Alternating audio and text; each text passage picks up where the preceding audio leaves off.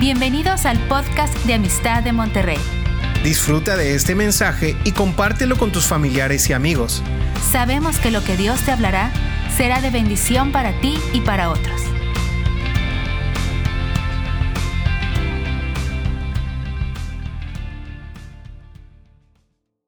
Hola, ¿qué tal? Un saludo a toda la gran familia de Amistad de Monterrey, confiando en que estén pasando un día hermoso con sus mamás, este día tan especial. Les enviamos un cariñoso saludo a todas ustedes, las mamás, y deseamos de que pasen un feliz día junto con toda la familia. Bueno, pues estamos viviendo un tiempo muy especial y para nosotros pues estamos confinados. Y el tema del día de hoy, el mensaje que traigo en mi corazón para compartirles es confinados con el Espíritu Santo. No estamos solos, está el Espíritu Santo con nosotros. El apóstol Pablo en Hechos 28 Dice ahí en el versículo 30 y 31 que él estuvo ahí, permaneció dos años confinados en una casa de alquiler y recibió ahí a todos los que a él venían y predicaba el reino de Dios y enseñaba acerca del, del Señor Jesucristo abiertamente y sin impedimento. El apóstol Pablo estaba ahí llevado porque iba a prepararse para un juicio que iba a tener que comparecer ante el César.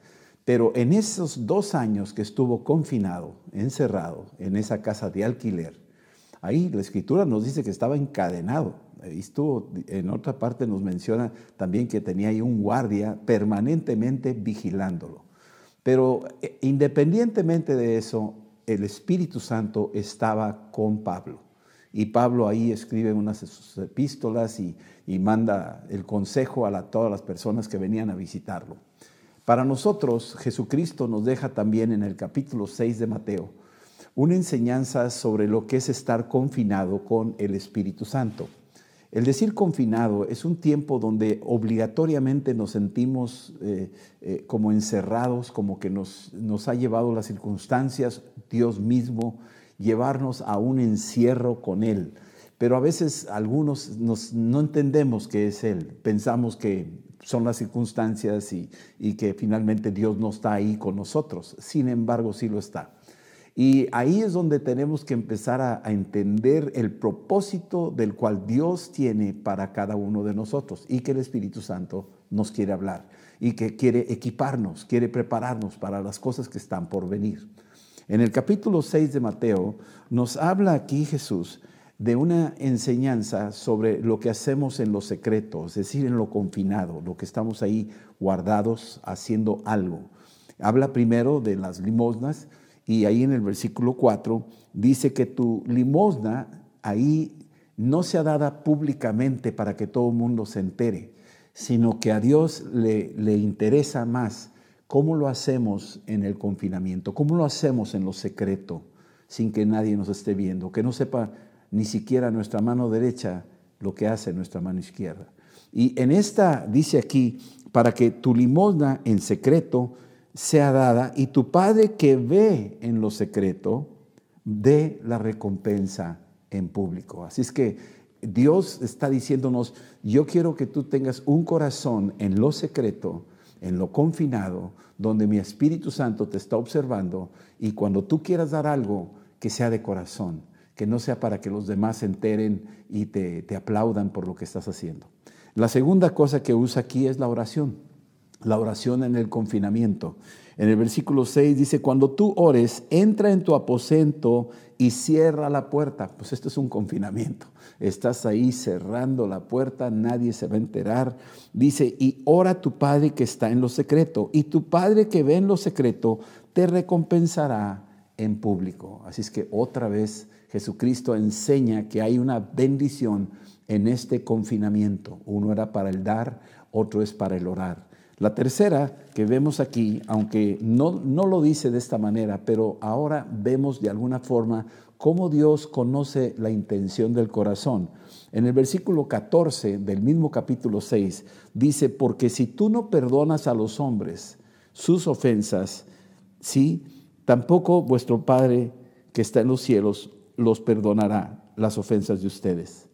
Así es que Él conoce la motivación del corazón nuestro en cuanto a nuestras actitudes hacia otras personas.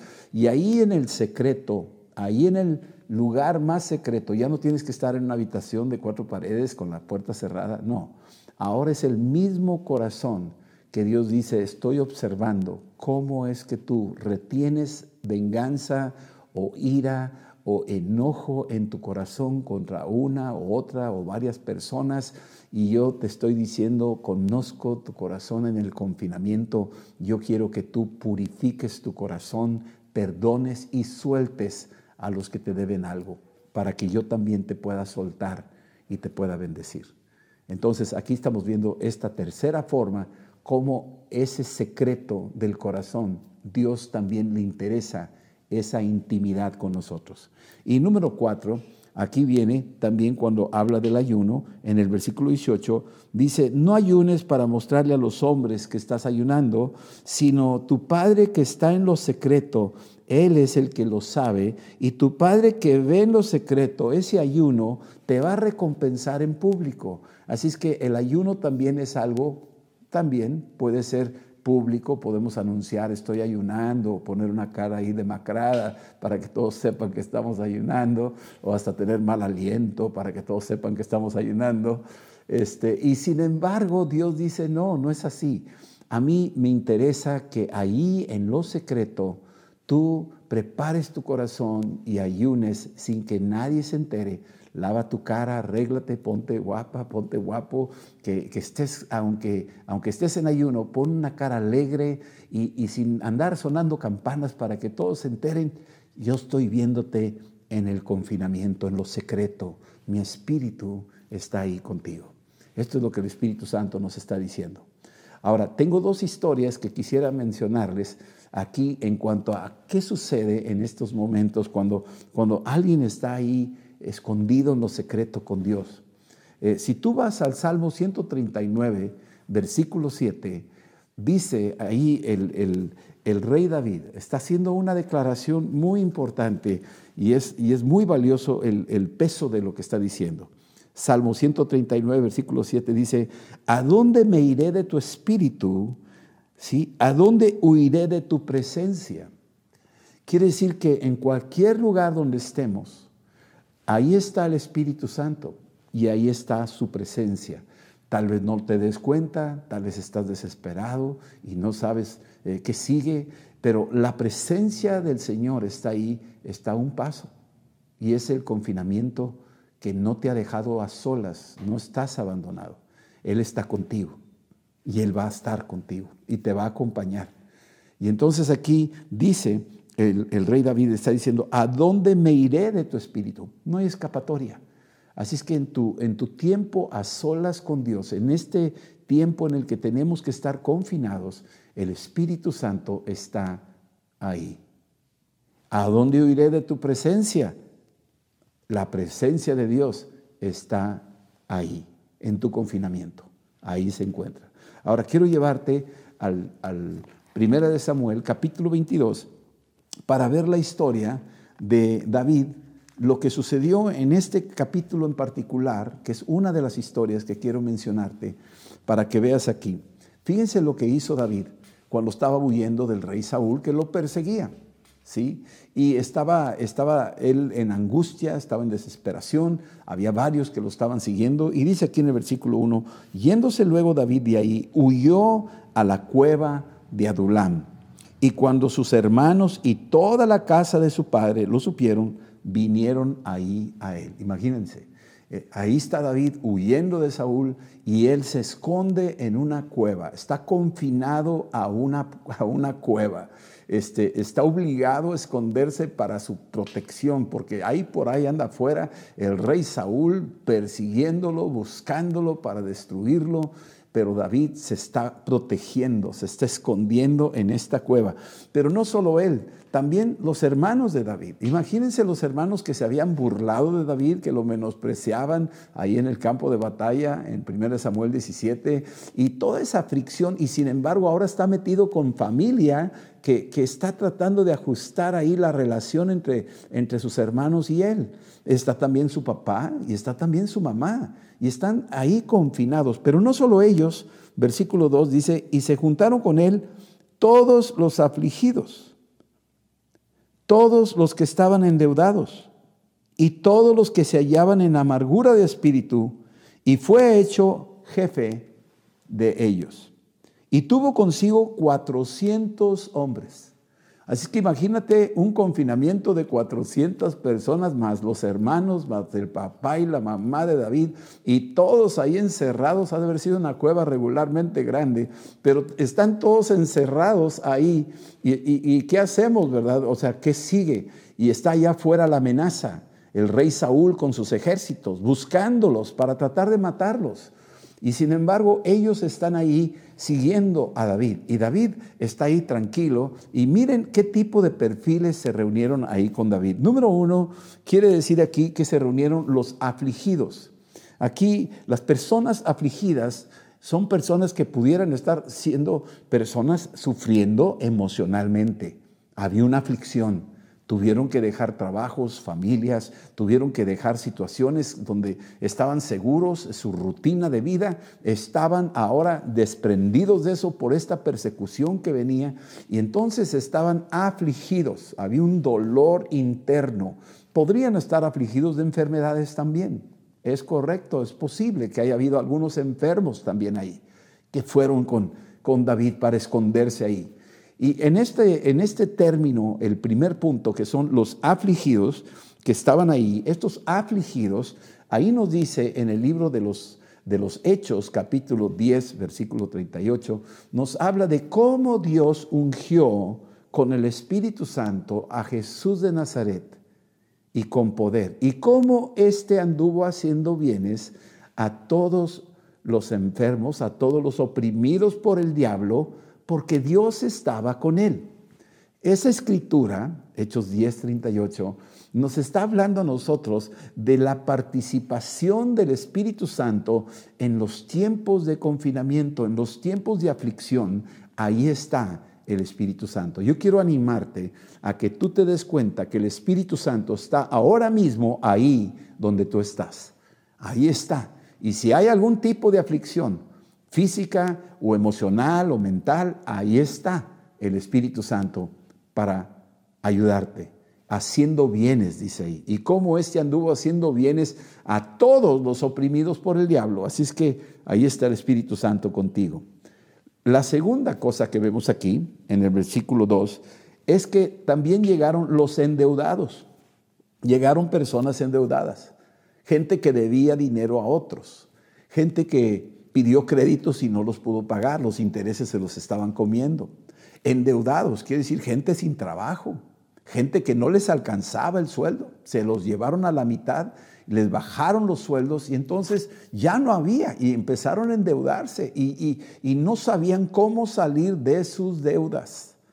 ¿Sí? En el confinamiento muchos sufren por estar maquinando y pensando, ¿cómo le hago? cómo le pago aquí? ¿Cómo le pago allá? Se me están llegando los recibos y no tengo trabajo, no puedo salir. Cosas por el estilo, pero los endeudados están ahí bajo un refugio en el confinamiento con David. Y yo quiero decirles que David tiene el Espíritu Santo. Ahí dice en la primera Samuel capítulo 16, donde David fue ungido con un cuerno, de aceite que el mismo profeta Samuel lo vació sobre su cabeza y desde entonces vino sobre él el Espíritu Santo. En ese capítulo 16 de 1 Samuel nos habla cómo David recibe ahora esta unción del Espíritu Santo y ahora es David que está en el confinamiento con el Espíritu Santo y por tener él el Espíritu Santo, todos los afligidos y los endeudados están bajo esa cobertura, bajo esa protección, bajo esa ayuda. Están confinados con el Espíritu Santo. Ahí hay algo muy especial que tenemos que ver. Así es que en caso de que hubiera algún endeudado, el hecho de que estás ahí con el Espíritu Santo, Él te va a sacar adelante. Él te va a ayudar. Él te va a dar junto con la prueba, te va a dar la salida. Y mi Dios pues suplirá todo lo que nos haga falta todo lo que nos haga falta, conforme a las riquezas que Él tiene en Cristo Jesús. Así es que el Espíritu Santo también en el confinamiento se encarga de liberar y de suplir aquellas cosas que nos pudieran hacer falta. Tenemos que confiar y creerle y descansar en Él. La tercera cosa que vemos aquí es que también en el versículo 2 del capítulo 22, 1 Samuel 22, versículo 2, dice que también los que se hallaban en amargura de espíritu, estos que estaban en amargura de espíritu, son personas heridas. Es una herida muy profunda. La amargura se genera, imagínate una manzana que se cae del árbol y se pega. Pues a primera instancia, cuando la ves, no tiene nada, es normal la manzana. Pero si tú la dejas ahí un rato, pasan algunos días, ahí donde fue el golpe, al paso del tiempo se empieza a poner manchada, negra, y finalmente se, se engusana y, y echa a perder esa manzana.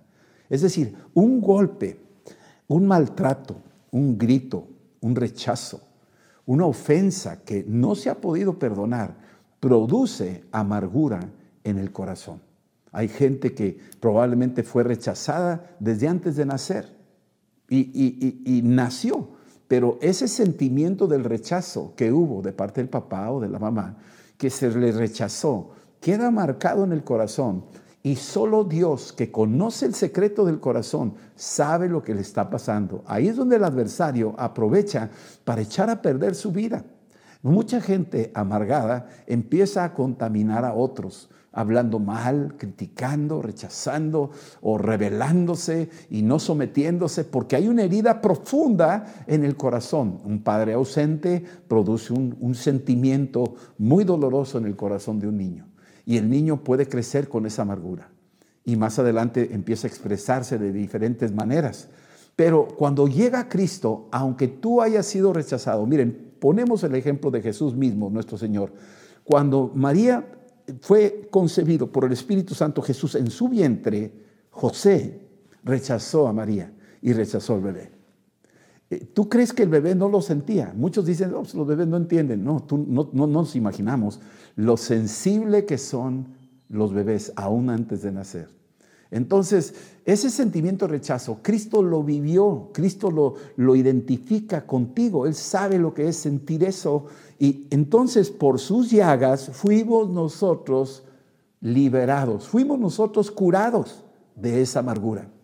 La amargura que cualquiera puede sentir ahí en el libro de, de Hebreos 12, 15, nos dice, cuídate de que no brote una raíz de amargura que pueda contaminar a muchos.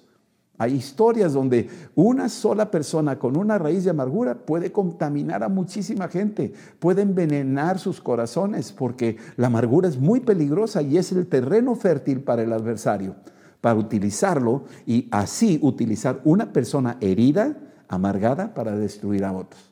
David está en una cueva confinado por el Espíritu Santo y recibe a los rechazados Recibe a los heridos en el corazón, en lo más profundo, aquellos que fueron heridos desde antes de nacer, aquellos que fueron lastimados en su infancia, tal vez socialmente, racialmente, económicamente, fueron rechazados y se sintieron unas amarguras en sus corazones que buscaron formas de desahogar esa amargura y muchos la, la transfieren en ira o en enojo o, en alguna forma violenta, y entonces de esa manera nos podemos dar cuenta que esta amargura es muy peligrosa, pero solo el Espíritu Santo tiene el poder para sanarnos. Solo el Espíritu Santo tiene el poder para restaurarnos. Y ahí en ese confinamiento, en esa cueva, ahí estaba David atendiendo a este tipo de perfil, este tipo de gente. Es un tipo de Cristo que nos tiene confinados con Él. Olvídate de este tiempo en el que estamos viviendo obligatoriamente encerrados en la casa. Ahí, caminando en la vida, a veces ahí el Espíritu Santo estará contigo. Decía el Salmo 139, versículo 7, ¿a dónde huiré del Espíritu Santo? Estás confinado con el Espíritu Santo. Él está ahí contigo y no te va a soltar jamás. Él va a estar ahí. No lo contristemos, no lo ignoremos, no lo rechacemos, no lo resistamos, no lo apaguemos Dale espacio al Espíritu Santo. Él quiere ayudarte. Y esa es la obra del Espíritu Santo. Así es que vemos estas tres cosas que David estuvo atendiendo en, su, en esta cueva, en su huir, ahí en el confinamiento, todos estos que venían bajo esas condiciones, al terminar la historia, cuando tú sigues leyendo 1 Samuel, tú te vas a dar cuenta cómo el rey David fue una gran bendición para sus padres, para sus hermanos que tuvieron en algún momento dificultades y también para todos estos, los que estaban afligidos, los que estaban endeudados y los que estaban en amargura de espíritu. David fue una tremenda bendición porque traía la unción del Espíritu Santo. Que Dios te use a ti con la unción del Espíritu Santo para bendecir a otros. Ahora te voy a hablar de la segunda historia, y esta es la última, pero eh, ahí en, en, el libro de Segunda de Reyes, en el capítulo 4, me habla de la historia de una mujer que estaba en una situación bastante complicada. Dice aquí que una mujer, versículo 1, Segunda de Reyes 4, 1, una mujer de las mujeres de los hijos de los profetas, clamó a Eliseo diciendo, tu siervo, mi marido, ha muerto, y tú sabes que tu siervo era temeroso del Señor, y ha venido el acreedor, el, acreedor para tomarse dos hijos míos para siervos. Imagínate esta pobre mujer. Está ahí esta mujer viuda, perdió a su marido, de repente se encuentra con deudas, donde el marido nunca le enteró a lo mejor de lo que debía y de repente empiezan a llegar los recibos y dices, wow, nunca me había avisado mi marido de estas deudas. Sí, aunque era temeroso de Dios, pero nunca enteró y eso está mal. Tenemos que mantener la comunicación esposos con esposas y esposas con esposos y estar al tanto de todo. Pero bueno, esta, esta historia es que la mujer está enviudada, está endeudada y está preocupada porque vienen a recoger a sus hijos para llevárselos de siervos, de esclavos, para pagar aquella deuda. Entonces es una mujer que está clamando, está desesperada y acude al profeta Eliseo. Eliseo es, este nombre de Eliseo tiene algo que ver muy, muy fuerte porque él trae ahora la doble porción del espíritu que operaba en Elías. Así es que estamos hablando de que esta mujer busca en su confinamiento tener alguien que tiene la unción del Espíritu Santo para poder salir de su situación. Ahora, en el versículo 2 dice, Eliseo le dijo, ¿qué haré yo contigo? Declárame qué tienes en tu casa. Y ella le dijo, tu sierva ninguna cosa tiene en casa, sino una vasija de aceite. O sea, para ella era como cualquier cosa, ese porroncito de aceite era despreciable. Algunos de nosotros, creyentes que nos llamamos cristianos y que vamos a la iglesia y leemos la Biblia y, lo que tú quieras y mandes, aún así se nos hace poca cosa o hasta cierto punto como que no, me, no le encuentro beneficio, no le encuentro uso eh, no le encuentro ningún favor, ninguna cosa aplicable al Espíritu Santo. Pero quiero decirte que ahí está el Espíritu Santo contigo, no lo menosprecies, no lo ignores, acude a Él. Ese pequeño porcioncito es un tipo del Espíritu Santo que ya está en el confinamiento contigo, ahí está. Y Eliseo dice, mira, ¿sabes lo que vas a hacer? Ve y pide que te traigan vasijas prestadas de todos tus vecinos, vasijas vacías y no pocas. O sea, lo que tú tienes tiene una influencia a toda la colonia en la que tú vives. Lo que tú tienes en confinamiento tiene una aplicación tremenda para la ciudad en la que vives, aún para la nación en la que estamos. Podemos interceder, podemos aplicar lo que el Espíritu Santo nos ha confiado para poderlo dar a los demás. Aquí está el secreto de la bendición del confinamiento con el Espíritu Santo. Hay una tremenda bendición. Y entonces le dice aquí Eliseo, le dice, ¿sabes qué? Busca vasijas y no pocas y tráelas. ¿Sí? Y luego le dice, ahora sí, entra luego en tu casa, enciérrate tú y tus hijos. O sea, este es un confinamiento, es obligatorio, te tienes que encerrar. No quieres hacerlo, tú quieres salir de ahí, tú quieres la libertad. Pero aquí dice, no, enciérrate, enciérrate con el Espíritu Santo, enciérrate ahí con tus hijos, con tu esposo, platica con tu gente, si hay familiares, con tus padres, los que estén ahí cerca, enciérrate con ellos. Y ahora empieza a vertir el aceite, aquello que Dios ya te dio aquello que tú considerabas que era poca cosa, no es poca cosa. El Espíritu Santo es Dios mismo. ¿A dónde huiré de tu Espíritu? ¿A dónde podría escapar de ti, Espíritu Santo? No hay forma de escapar del Espíritu Santo. Y allí en el confinamiento está el Espíritu Santo. Gloria al Señor por esa realidad. Y entonces se fue la mujer, cerró la puerta, encerró con sus hijos y ellos traían las vasijas y ella estaba echando del aceite. ¿sí? Y cuando las vasijas estuvieron llenas, dijo a uno de sus hijos, tráeme otra vasija. Y el, el hijo le dijo, ¿ya no hay más vasijas? Y cuando dijo, ya no hay más vasijas, cesó el aceite. Cuando ya no hay más que, hacer, como, como, como, suele pasar, que ya se agotaron todos, ok, el aceite se va a pagar. Entonces, la cosa es que si tú quieres más aceite, necesitas buscar más vasijas. Si tú te agotas de que ya oraste por tu familia, ya son salvos, gloria a Dios, que ya oraste por esto, ya te contestó, gloria a Dios, y ya como que dices, ya la hice. No, no, no, no, no. Hay millones de vasijas allá afuera. Hay millones de motivos por qué orar. Orar por los doctores, los médicos, las enfermeras. Orar por los gobernantes, por el presidente, por, los líderes que tenemos. Orar por las empresas, orar por la ciudad de Monterrey o del país en el que tú estés, por la nación en la que estás. Orar por otros países, orar por Israel, orar por la paz de Jerusalén. Hay tanto que hacer, tantas vasijas vacías que están esperando ser llenadas de ese poco aceite que tenemos nosotros en nosotros. Pero no es poco aceite, es abundante, es inagotable.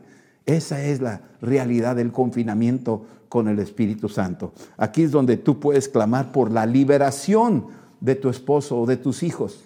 Tú puedes clamar por salir de esa deuda que te aflige tanto, tal como pasó en la cueva de Adulam con David y los que llegaron ahí. Y también tú puedes orar para que Dios, de ahí de la misma, de lo que hubo, preguntó ella, ¿y qué hago con esto? Y le dice aquí, ya terminando, vino ella en versículo 7 y le contó al varón de Dios y le dijo, ¿qué, qué, qué hago? Y entonces le dice él, ve y vende el aceite y paga a tus acreedores, tú y tus hijos, y vive de lo que queda. O sea, es sobreabundante la riqueza que tenemos cuando estamos confinados con el Espíritu Santo. Es inagotable y tenemos que descubrir estos tesoros que Dios nos ha concedido a todos nosotros en estos tiempos tan especiales. Yo quisiera animarte para que tengas en mente que esto es lo que Dios ha provisto para cada uno de nosotros. Tienes la dicha de haber conocido a Cristo y si no lo has conocido, esta es tu oportunidad de tener un encuentro personal con aquel que nos envió su Espíritu Santo. Cuando Él murió en la cruz, la escritura nos dice que el velo del templo se rasgó. Y entonces eso quiere decir que el Espíritu Santo que estaba recluido ahí donde estaba el arca, donde nadie podía entrar, porque Él es santísimo y el hombre había pecado. Pero cuando Cristo muere como el Cordero de Dios, el velo se rasga y ahora tú tienes acceso a esa intimidad con el Espíritu Santo, a ese confinamiento donde el Espíritu Santo estará contigo y tú con Él, y así estarás siempre. ¿sí? Déjame leerte el Salmo 16. Y en el versículo 8 hay, hay una palabra que seguramente te va a bendecir. Salmo 16, versículo 8, dice lo siguiente. Dice, al Señor he puesto siempre delante de mí, siempre. Porque está a mi diestra. Dios está ahí contigo, amparándote. Y dice, y no seré conmovido. Si tú pones a Dios ahí contigo, siempre delante de ti, que tengas memoria del Espíritu Santo en tu vida, que tengas esa conciencia de, que está ahí, ¿a dónde iré? ¿A dónde huiré de tu presencia? No hay manera. Cuando tú entiendes esto, de que está ahí contigo, su presencia, el Espíritu Santo mismo que operó en Cristo, ahora está operando en tu vida.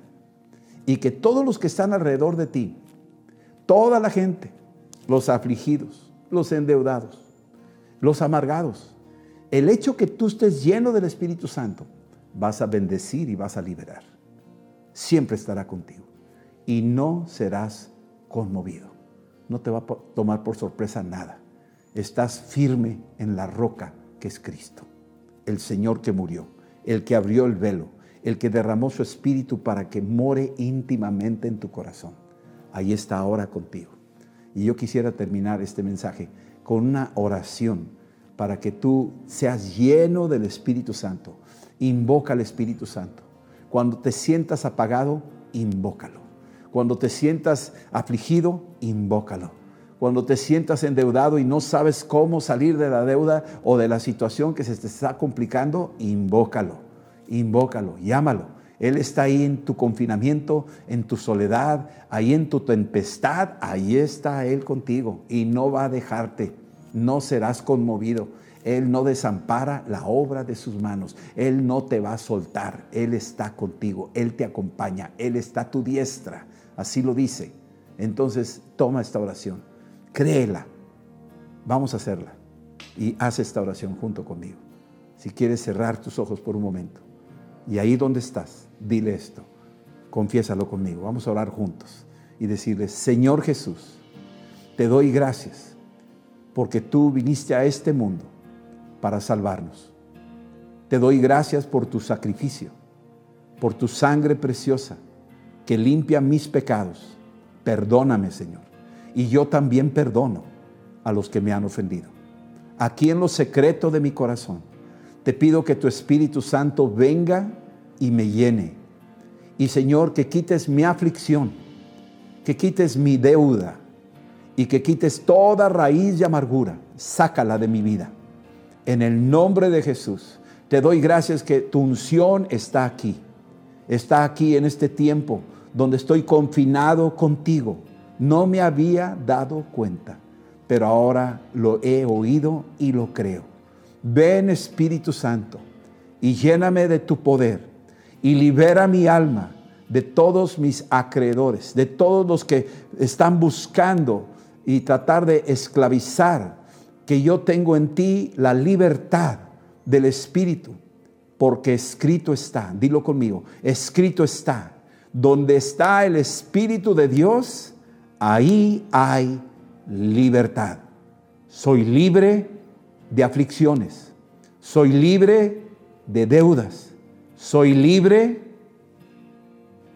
de todo tipo de mal, de toda amargura, en el nombre de Jesús.